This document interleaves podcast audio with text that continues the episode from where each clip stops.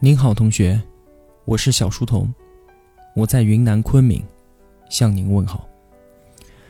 今天的这一期彩蛋为您分享的是来自于公众号“新事项”的一篇文章。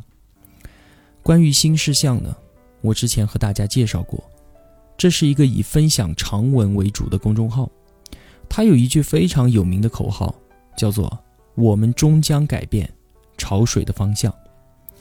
今天为您分享的故事啊，异常的沉重，沉重到我需要很好的控制住自己的情绪，才能够把这期节目录完。而只有经历过它的人，才能够明白，什么叫做尘世间最大的苦痛，不过如此。文章中提到了一个很少被谈及的话题，那就是，如果我们身边的人，特别是我们的至亲，他就要离我们而去了。那么，我们要怎么和他谈论他的死亡呢？这听起来相当的残酷，因为身边人的离去，无论是对于他，还是对于我们自己而言，这都是莫大的失去。所以，我们往往不愿意张口说，总是选择刻意的回避，骗自己说，只要不提到他，也许就不会让对方想起即将来临的。永久分离吧。当今天听完我为您分享的故事，您可能也会意识到，不和那个身边的人谈论他即将到来的死亡，可能是我们做的最残忍的事情，因为这将意味着他们只能独自面对那种恐惧，而我们却选择视而不见。谈论死亡，面对离别，是我们每个人都避不开的痛苦经历。但我们总是做得很糟糕，很糟糕。希望今天通过三个发生在别人身上的故事，能够唤起我们对于自己的一次追问：我们要如何面对离别呢？而什么又是我们能做的最好的告别呢？我们开始吧。第一个故事，我妈妈的癌症。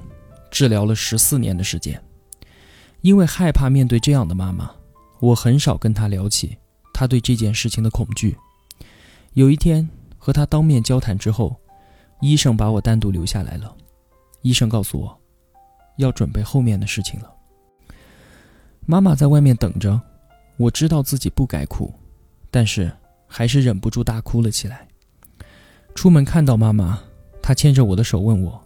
我还有多长的时间啊？我没有回答他。妈妈说，她害怕。自从妈妈生病，她就开始拒绝回家。医院能够给她带来些心理安慰，一走出去，她会觉得自己真的没有办法了，被放弃了。这十五年来，妈妈每天晚上都很痛苦，疼得睡不着觉，又一个劲的瞎想。为了让他一天至少能够运动一会儿，我会在午夜的时候带他走出病房散散步。有时候聊聊我的恋爱，有时候聊聊海外读书的哥哥，他过得好不好？妈妈最常说的是关于未来的打算，比如说他死了，我和哥哥要怎么过日子呢？但我每次都故意的不听，不想听进去。接到医生通知的那一天。我们也在午夜出门散步，妈妈去了洗手间，好久没有回来。我去找他，才发现他躲在隔间里面，偷偷的哭着。后来，他跟我交代了未来的日子。他说：“不要办葬礼，每年忌日，家里面人简单吃个饭就行了，不要按照传统大张旗鼓的。”我问他：“妈妈，你喜欢什么花呢？”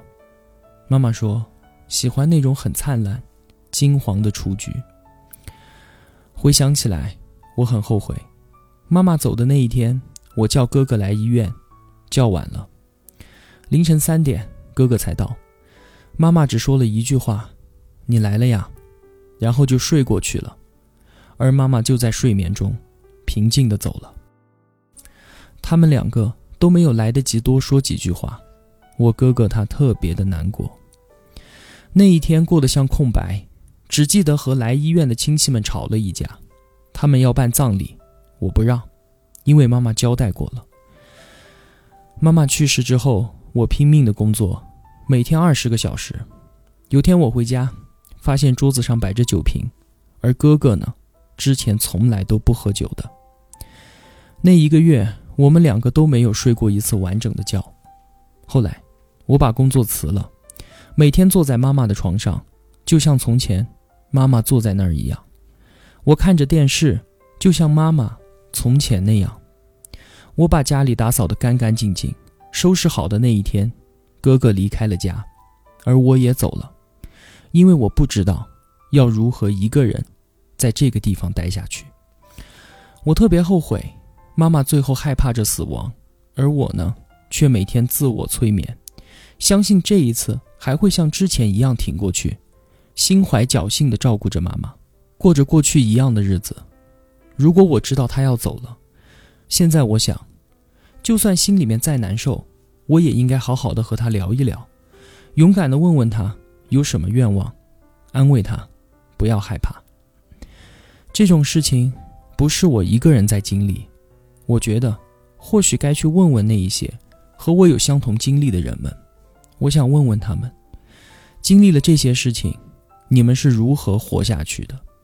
我希望获得一些方法，让我像知道怎么活着一样，知道如何去面对死亡。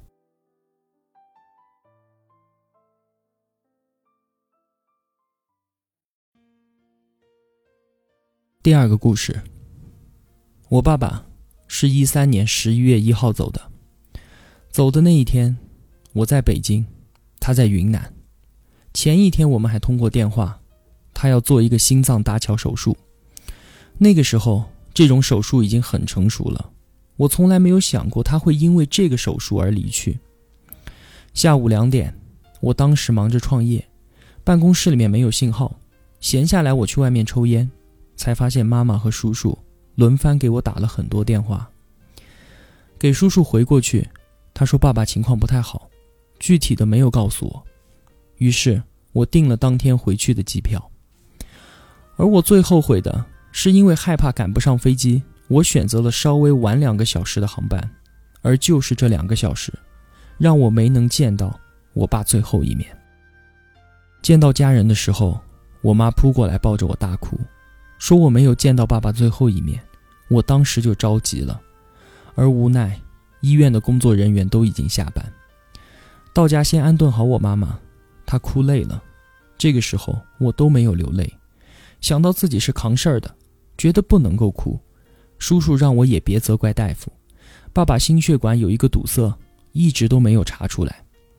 虽然从开始手术的时候就已经来不及了，但是爸爸为了能够见我一面，一直都在昏迷中吊着一口气，而到了凌晨，实在撑不住了，这才走了。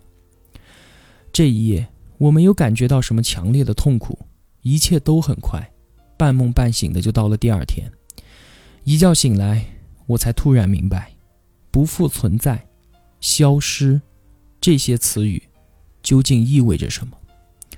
如果某个朋友不联系了，我知道他还活着，只是不出现在我的眼前罢了。其实这样的感觉很踏实。爸爸的死让我第一次体会到不见了，他就像从来没有存在过一样。真正的崩溃，在停尸房拉开柜子的那一瞬间，我全程都在大哭，眼泪是自己掉下来的。那天晚上，我把妈妈哄睡了，来到三楼阳台上，我就蹲在这里放声大哭，哭了多久，我都不记得了。这种悲痛，是在你接受现实，并且回到现实生活中，慢慢被缓解的。从一开始不相信他去世。带着那种不真实的感受，为他的消失而痛苦。到你发现来到葬礼上悼念的人，他们聚在一起聊天、抽烟，鞭炮炸响的好像过年一样，你会发现，这种离别只是属于你自己的事情，没有人能够帮你，没有人能够体会你，你能靠的，只有你自己。我想起小时候，爸爸说，如果自己死了。最好把我的骨灰种在果树下面，骨灰营养好，以后你和妈妈还能够吃得上树上面结的果子。把我爸送进火化炉，这是我又一次大哭出来。如果说停尸房的那一面是把我从混沌的状态中拉出来，强迫我接受爸爸死了的现实，那么进火化炉就是我和他在做最后的道别。我看着他被推进去，火点着了，我告诉自己，事情永远不可以逆转了，我爸真的没有了。透过小小的窗子，看着他一点一点的消失，我开始笑了，觉得他解脱了。那些在葬礼上的人，再也跟他没有关系了，而只有真正在乎他的人，陪伴着他。回来后，还有一件事情帮助我走出来。我妈妈那段时间比较恍惚，我把爸爸的照片整理出来，放在小盒子里。妈妈呢，以为是要准备烧掉的遗物。当我闻到烟味的时候，过去发现照片都没有了，我跟妈妈大吵了一架。这个瞬间很绝望，人没有了。我以为能有照片让我记得他的脸，可一切都不复存在了。那些曾经以为自己可以留下的，都随着爸爸的离去而消失了。过去，爸爸谈到他对我的期望，他说。在家里面扛得住事儿，有事业心，专注做事。回北京后，我一直保持着专注的工作状态。一方面，这帮我分散注意力；而另一方面呢，我也是在实现他对我的期望。在这种大部分时间忙碌、闲下来偶尔回想的状态里面，我其实就慢慢消化了痛苦。不过，他忌日的时候，我还是会去喝酒。喝大了，我就哭。第一次去之前他来北京看我的时候的那一家餐馆，我点了一些吃的，醉倒在餐馆里面。第二次喝多了醉倒在体育馆，我被朋友抬了回去。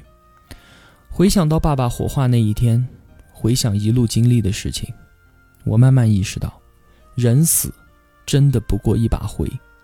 现在我只有母亲了。这是一种没有退路的感觉。我们修复了原本不太好的关系，回到家，我经常陪他聊天，谈谈高兴的事情，谈谈未来。我觉得一切痛苦都是在你开始接受现实，并且开始以现实为基础做点什么事情的情况之下，才慢慢好起来的。比方说，我还是会经常告诉我自己，人死不过一把灰。很多事情也都因为这句话而变得不那么重要了。第三个故事，那段时间我和姥姥吵了一架。有一天我没穿秋裤，姥姥开始数落我，说我这样病了活该，可能情绪不好吧。说到最后，她有点激动，说我很自私，不许别人多说两句。只有当我病了、没有钱了，才会想到家里面的人。我有点伤心，跟他说：“你根本就不了解我。”然后我哭着跑出了家。后来几天实习回来晚，没有什么见面的机会。那是我们第一次吵架。我觉得以后还有很长的日子呢，慢慢的就能冰释前嫌，不记得了。直到有一天，我在办公室接到妈妈给我打的电话。说姥姥查出了癌症晚期，进了医院。我每天会带一些吃的去看她，每一次她拉着我的手，说以后要好好学习，好好工作，死后哪些东西是留给我的时候，我都让他不要再说下去了。后来我很后悔，没有直接问问他，你还要我做些什么，或者他到底有多难受，多害怕。我太脆弱了。所以，也害怕面对他的脆弱。姥姥去世的那一天，我从医院大门一路跑进病房，发现病床空了，一下就傻了。接下来的记忆几乎空白，家人让我往哪里走，我就往哪里走。脑子里面想的是小时候的事情，比如说，姥姥怕我夜里面热给我扇扇子。比如说，姥姥炒菜的时候汗流浃背，我就拿着迷你小风扇给她扇风。我一个人走到医院的小花园，跟旁边的大叔要了一支烟，大叔什么都没有说。办葬礼火化的时候，我一滴眼泪都没有掉。有亲人说我没有人情味，姥姥会伤心的。我印象里好像急眼了，要打他，大喊着不让他在姥姥面前随便代表姥姥的想法。我又想起最后和姥姥吵的架，心里面特别的难受。回去之后，我一个人在房间里面关着灯，找出一包我爸的烟开始抽。抽完第二根，有点头晕，就倒在床上默默的流泪。第二天，我把工作辞了，工资都没有结算，就待在家里面。最让我难受的是，一直都没有机会，因为那天顶撞他而跟他道歉。有四五个月，我一直都很低落，自责，脾气很暴躁。逮到谁就跟谁急，在面对各种各样的冲突的时候，我大概潜意识里面会希望这样做能够淡化和姥姥那次争吵的痕迹吧。这种一个亲人再也回不来的痛苦，好像每天就像一根细细的丝线，它不会让你鼻青脸肿，但是却会在某个你没注意、希望向前跑的瞬间，割开你的喉咙，让你什么都说不出来。我妈妈也是这个状态，我们各自很封闭，很累。有一次，我和妈妈在客厅相互的指责，都觉得对方很消沉，但又没有为对方做一点什么。吵着吵着，我们两个都大哭了起来。那天，哭了五六个小时吧。而姥姥呢，当时已经去世快半年了。偶尔还会想起那一场没有吵完的架。我决定乖乖的听话，按照姥姥的愿望穿秋裤，就当是给她道歉服软吧。回想这件事情，我最后悔的，是面对痛苦，我选择了逃避。比如说每天只顾着睡觉、抽烟、喝酒，从来就没有想着怎么去正面的解决。我和妈妈都有些幼稚，在面对不可挽回的事情的时候，不要总想着该怎么过就怎么过，那就好像。你在否认这件事情对你的重要性，否认你内心的感受一样。一开始大哭的时候，我觉得自己可能会哭上一整晚，但是五六个小时，该释放的情绪都释放了。后面再难受，一旦我不允许自己再哭下去的时候，你会发现，苦海还是有边的。经常哭着哭着就睡着了。我从这件事里面学到了最好的道理，就是。忘记是记住的第一步，而记住也是忘记的第一步。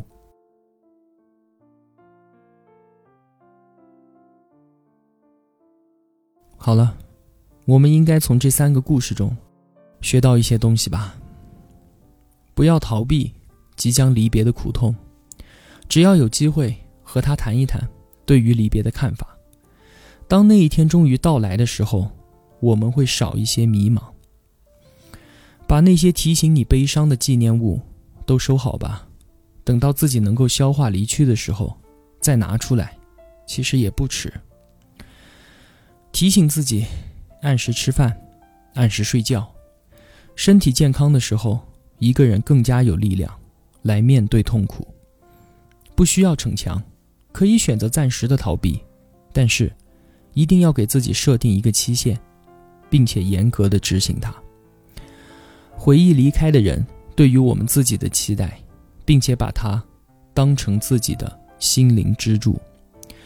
要尊重他人的离去，也要尊重自己的生活，不要为此失去平衡。